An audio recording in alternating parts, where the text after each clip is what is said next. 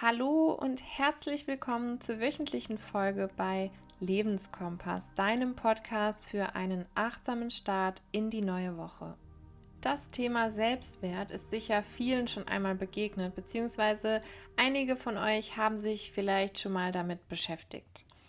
Aber wie wichtig es für unseren Selbstschutz, den Respekt, den wir vor uns selbst haben und mit dem wir auf unserem eigenen Weg durchs Leben gehen, ist und auch zu Dingen Nein sagen können, die uns nicht gut tun und was genau ein Haus und vier Säulen damit zu tun haben, genau diese Dinge erfährst du in den nächsten Minuten.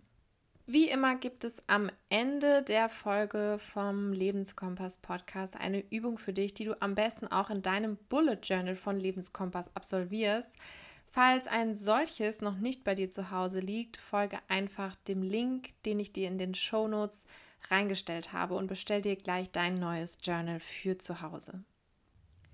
Das Wort Wert, was sich in unserem heutigen Begriff Selbstwert verbirgt, deutet schon darauf hin, dass jedem Menschen ein Wert beigemessen wird, der sich anhand von bestimmten Charaktereigenschaften, körperlichen Attributen oder tollen Jobs und interessanten Hobbys, dem Auto oder einem tollen großen Haus festmachen.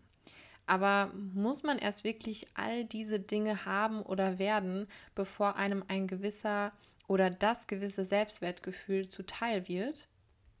Von Selbstrespekt anstelle von Selbstwert spricht die US-amerikanische Journalistin und Schriftstellerin Joanne Didion und meint damit, dass wir uns selbst respektieren und die Verantwortung für uns und unser Leben übernehmen sollten. Genau diese Verantwortung und den Respekt gehören zu den Fähigkeiten, die sich in den vier Säulen des Selbstwertes ausbilden und zusammen das Haus des Selbstwertes ausmachen. Die erste Säule ist die Selbstakzeptanz, die damit zu tun hat, dass man ein positives Bild von sich selbst pflegt, sich wertschätzt und mit sich zufrieden sein kann. Jeder Mensch hat kleine Ecken und Kanten und genau das macht uns alle so einzigartig. Es geht bei der Selbstakzeptanz auch unter anderem darum, gerade die Kleinigkeiten an sich selbst wertzuschätzen und zu begreifen, dass man nicht jedem, sondern hauptsächlich sich selbst gefallen muss. Unter Selbstvertrauen, der zweiten Säule, versteht man das Vertrauen in sich und seine individuellen Fähigkeiten.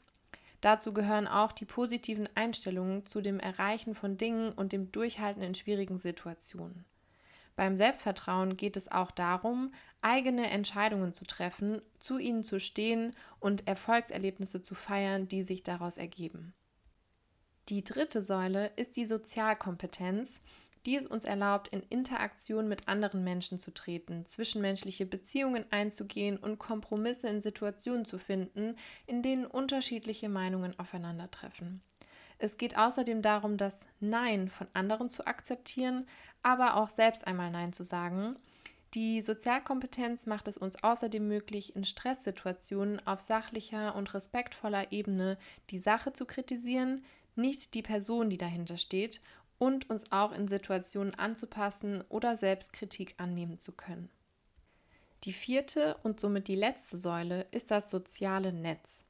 Darunter versteht man die Gesamtheit aller Menschen, die einem etwas bedeuten.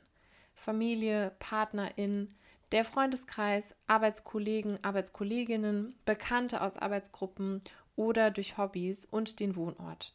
Aber auch oder gerade hier ist es wichtig für den Selbstwert bzw. den Respekt, dass man sich authentisch zeigt, Raum schafft, wenn nötig und keine Rolle spielt, nur um den anderen zu gefallen. Die Reflexion über die eigene Bedeutung für andere Menschen kann dazu beitragen, dass man sich über die eigene Wichtigkeit klar wird. Diese vier Säulen sollten idealerweise in einer Balance zueinander stehen um das Haus nicht ins Wanken zu bringen. Trotzdem kann es passieren, dass innerhalb einer Säule ein Ungleichgewicht herrscht und sich das auf den Selbstwert auswirkt. Wie man dem entgegenwirken kann und welche Form von Übungen man anwendet, ist ganz individuell. Die Autorinnen Friederike Pottrek-Rose und Gita Jakob haben in ihrem Buch drei Formen von Übungen entwickelt, die dabei helfen können, zu mehr Selbstwert zu gelangen.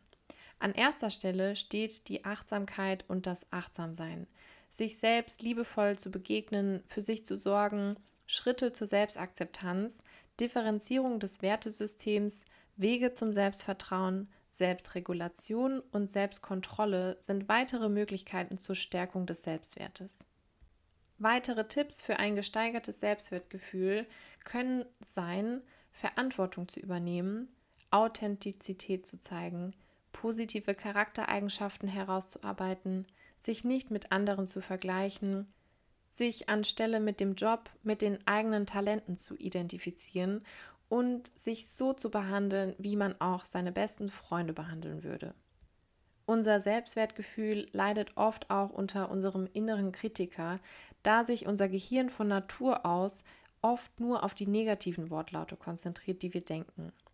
Die 10-10-10-Übung kann dir aber dabei helfen, diesen Mechanismus auszutricksen bzw. dich auf viel mehr Positives zu konzentrieren, sodass das Negative keine Chance mehr hat.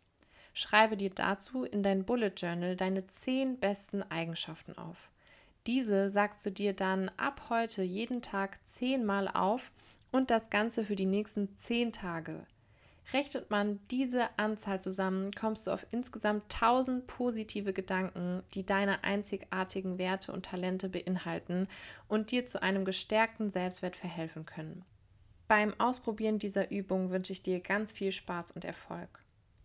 Wir sind jetzt nun auch am Ende dieser Podcast-Folge angelangt und nach fast 50 erfolgreichen Folgen insgesamt hier beim Lebenskompass Podcast mit den unterschiedlichsten Themen und Interviews mit Experten ziehen wir uns jetzt für eine kreative Pause zurück, um neue spannende Themen für dich zu recherchieren und nach neuen Gästen Ausschau zu halten, die uns hier im Podcast einen Mehrwert bieten können.